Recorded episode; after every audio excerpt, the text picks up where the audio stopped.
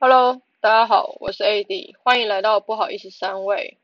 今天只有我一位。那我们今天要来讲的主题是关于健身教练的五大迷思，又或者是误解。那在这边的话呢，哦，我提出了五点，对，就是比较常见，大家认为健身教练会会比较疑惑的问题。第一个是身材好代表很专业。如果以会员的角度的话，我们当然会希望自己的教练有颜值、有身材，最好还有深度。可是以大众的排序的话，通常都会是身材、颜值、深度。如果假设今天以身材好来代表这位教练很专业的话，那我认为他不应该是完全的等号，因为身材好有很多种方式可以去改变。可是专业需要很多时间去累积、学习，还有应用，尤其是在训练上。那如果你的教练有身材又很专业，教学又是你喜欢的风格，那恭喜你捡到宝了，好好的把握。那如果假设你的教练身材还好，那专业很厉害，那你也是捡到宝了，因为你在上课的过程中，其实你可以学到的东西其实不少。那你今天来上课。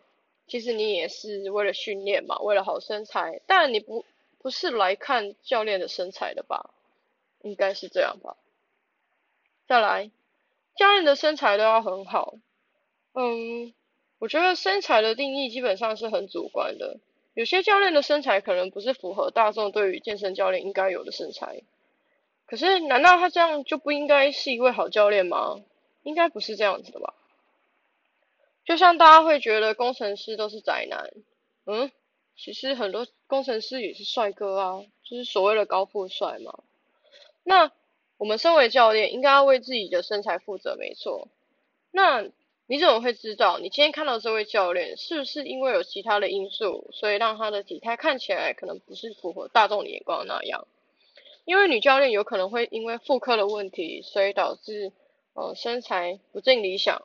那男教练也有可能是因为受伤一段时间，所以他的体态正在努力的恢复当中。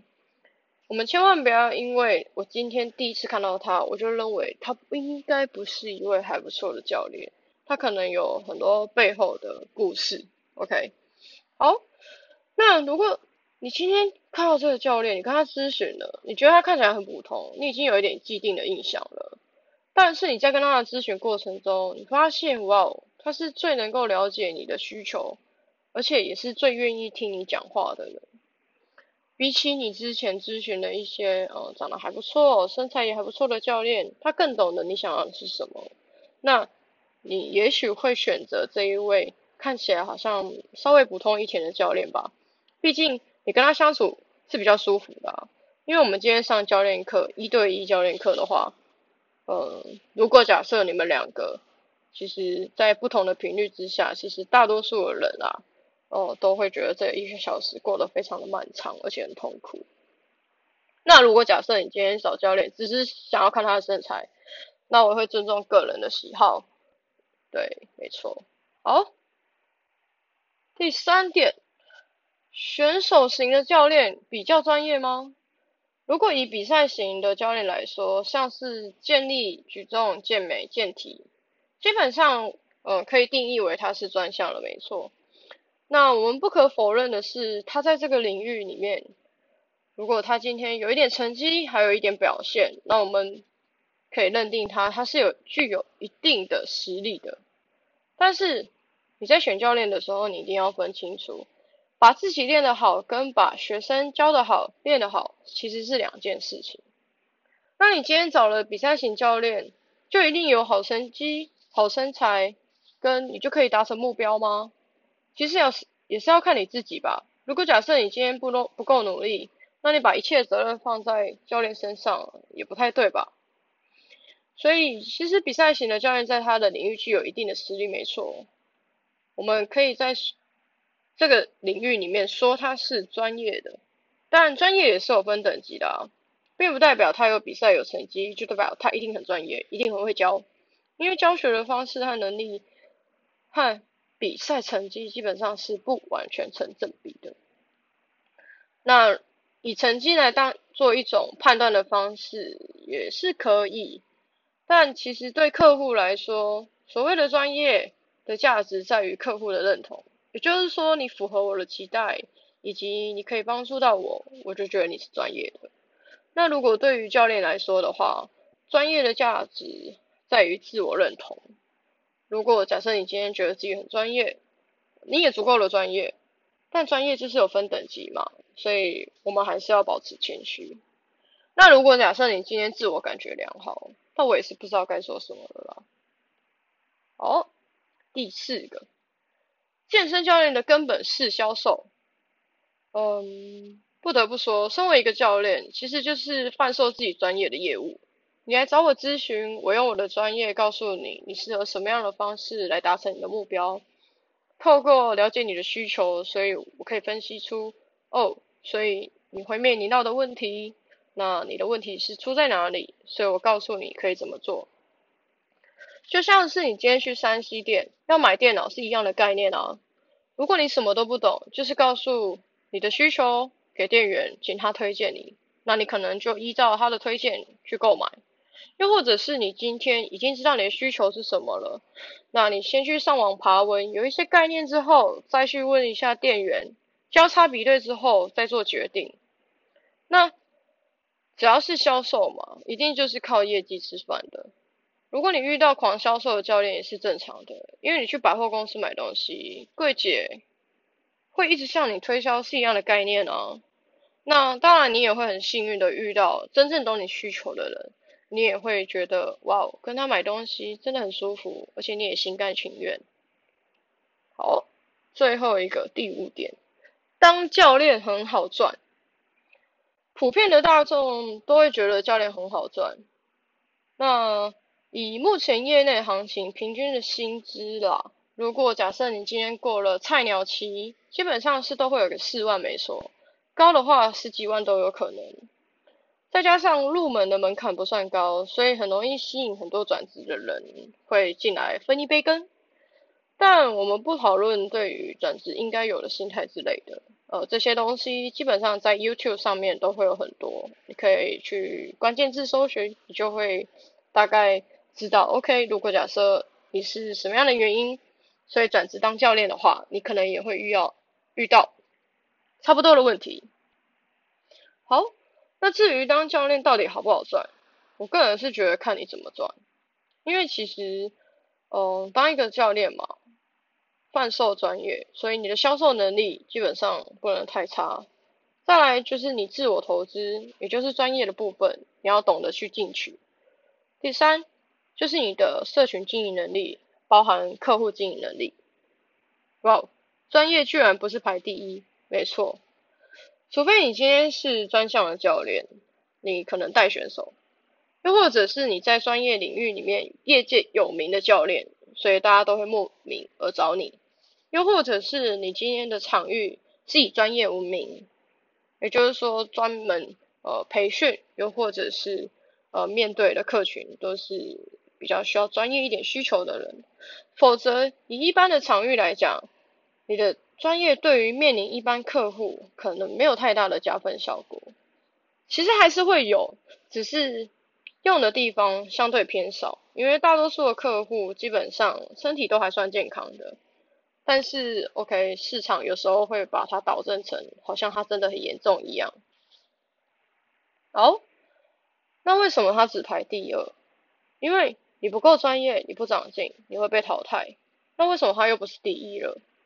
首先，你要卖得出去，你才会有客商，你才有展现你专业的时候。OK，好，那目前的话呢，我观察到市场上对于教练的要求，基本上无论是入行，或者是今天学生有需求想要找教练的时候，其实他们的状态其实也有慢慢在改变。首先，当然就是目前就是业内都会，大家都会觉得。当教练应该有四大证照或五大证照，OK，所以你在成为教练之前，你可能要先花个三到五万块左右，先考一张证照。当然你也可以考 C 级就好了，但是大多数的状态，如果你是有 C 级，我可能会直接忽略这一张，不是这一张不好，而是因为它实在太容易拿到了。对于容易的东西，你觉得它的参考性够高吗？好，当了教练之后，还要有工具证照，像是有些健身房他会要求你，你有 T X 的证照，你才可以教 T X，你有壶铃，你才可以教壶铃的课。OK，当然一方面是为了保持教学的状态，还有对学生负责嘛。那你看吗？当一个教练赚钱，你反而还要花钱去学一些东西，其实这都是很合理的嘛。你的学生花钱找你上课。你要对他负责啊！如果假设你今天教他的东西是看影片就可以学的，那如果我是你学生，我看影片就好了，我为什么要看你看影片，然后教我做影片里面有的东西？我会气死吧！所以你们应该要更懂得“专业有价”这句话。当然，由于现在科学研究日新月异，当一个教练也应该定期更新脑袋里的知识。如果假设你认为自己是一位专业的教练，那你更应该认同专业有价。对我已经讲了第二次了。而所谓的专业里的知识和应用，也是随着研究而有改变的。所以如果假设你还是相信着一些古老但是没有证实的，其实没有不对，因为某种程度上它是有效的，没错。但是它不是对大家都有效。也就是说，它的参考基数实在是太少了，所以，所以根究底，当教练真的好赚吗？你看，我还要花钱上课，然后还要做销售的事情，那加加减减起来，其实好像不是真的赚了很多。但是我相信，今天你愿意投资自己，去让你的专业更厉害，或者是你更懂得怎么样分辨资讯。其实这些东西在未来都是可以帮你赚回更多的。好，那关于教练来讲的话，还有一个很重要的，这不是第六点，就是在教练很好赚里面，就是延伸的，也就是平均工时。基本上呢，教练的一天工时通常都是在十个小时以上。所以如果假设你今天是保持着假喝这听课的人，省省吧。你可能会抱怨自己没时间陪家人、陪小孩、陪女友、陪猫咪，或者是没有自己的时间可以做自己的事。因为你最忙的时间是客户能上课的时间，而且你有可能是排休而不是周休二日，所以你会发现你的时间基本上都奉献给工作。哦，除了工时以外，除了先花钱去上课以外，再来任何的绩效单位。免不了的就是业绩压力。你要上课，又要咨询卖课，老板会要求你业绩啊，不然健身房的盈利从哪里来？难道你的薪水是从天而降吗？当然，我自己也很讨厌被逼业绩啦，因为我不认为个人业绩应该无限上纲的增加。业绩高代表你累积的堂数更高，累积的堂数越高，可是我的时间是一样的啊，我要怎么样把这些课堂数消掉？如果你是负责任的教练，你当然会希望自己可以把它消完。如果假设你今天只想要赚钱，那你可能会把课丢给别人。其实我觉得这也没有所谓的绝对的对与错，因为鱼帮水，水帮鱼。OK，那今天你逼我业绩，我要上课，那无限上纲的团积或者是个人业业绩，其实真的是蛮有压力的。那我觉得，如果假设今天。你健身房真的生意特别好，那其实很简单嘛，就再找一位新教练呢，去分担这样的业绩嘛。不然你的人，人就是这样吼，薪水高了，接下来就是要追求舒服的上班。当他感觉到不舒服了，就刚好他跟同事可能处的不是很好，他可能就会想要离职。哇，你原本一个 top sale 这样离职了，其实以健身房来讲。也算是一个很大的损失啦。那当然不是只有新教练这个方式可以来分担这样的业绩，像蔬菜就会有商教练制度，但实施起来要让客户满意、教练满意，其实不容易。但就如同我刚刚讲的，其实这个方式其实是互利的，只要教练之间彼此互相信任，并且遵守所谓的潜规则，对，就是不要抢单。那雨帮水，水帮鱼，大家一起赚钱嘛。不过这件事真的太难了，因为大家只会在乎自己赚的够不够多。好，总结，当教练真的好赚吗？我觉得你要投资自己的专业，你的销售能力又不能太差，还有你的业绩压力的部分，你要怎么样去转换？其实这些东西放在各行各业都是一样的状态，所以真的有特别好赚吗？我不知道，因为嗯，各行各业有各自的辛酸苦辣嘛。那接下来当然更需要的就是所谓的行销能力的增加，自媒体啊、YouTube 啊，或者是我现在在做 Podcast。可是其实我做 Podcast 跟当教练基本上我没有想要让他做太多的连接，只是刚好有这样的一讨论的呃话题，可以跟大家一起来做分享。好，那基本上就是这样子咯。